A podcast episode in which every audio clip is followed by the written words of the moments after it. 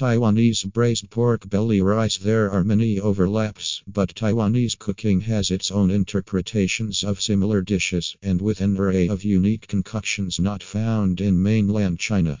And that's just one of the many reasons why I love Taiwanese food so much. Take the expansive menu of traditional Chinese food, infuse it with local flavors and cooking styles, and you have something that are distinctly Taiwanese and utterly homey and delicious.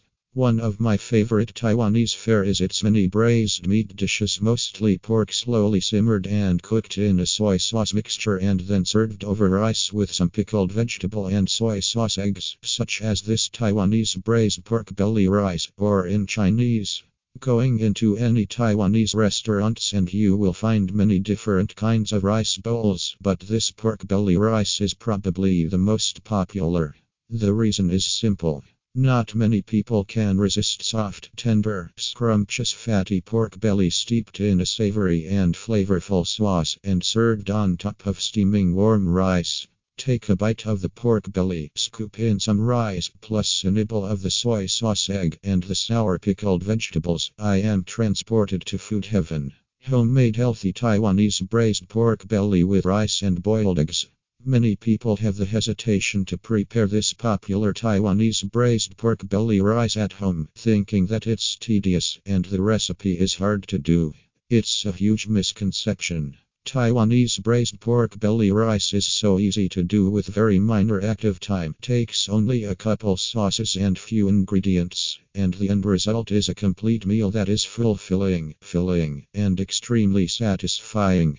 Instead of the traditional soy sauce mixture with rock sugar slash sugar, I made my Taiwanese braised pork belly with Mizkan Oigatsuo Tsuyu Bonito flavored soup base no MSG and Mizkan Honteri Mirin sweet cooking seasoning. I started off by fast boiling the pork belly and then add the two Mizkan sauces into the pork, plus some regular Chinese slash Taiwanese dark soy sauce for coloring purpose.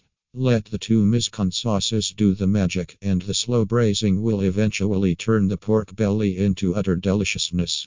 Mizkan Oigatsuo Tsuyu Bonito flavored soup base no MSG is a magical sauce that I use as a soy sauce replacement. This sauce has a green label and has no MSG. There is also a Mizkan Bonito flavored soup base which has a red label. If you are allergic to MSG, make sure you pick up the bottle with green label. Now, why did I use Mizkan Japanese sauces to make a Taiwanese dish?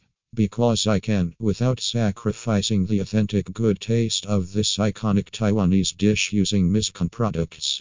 As I previously shared with you, Mizkan Japanese condiments are versatile and should not be limited to only Japanese cooking.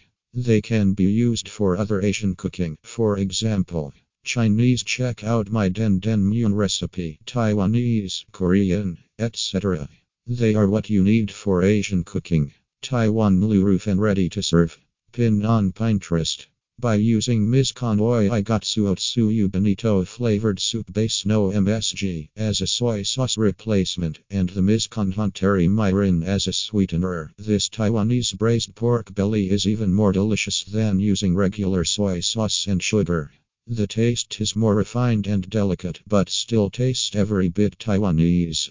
This Taiwanese braised pork belly rice was so good that Mr. Rasa Malaysia couldn't stop raving about it, and even my picky three year old finished his rice.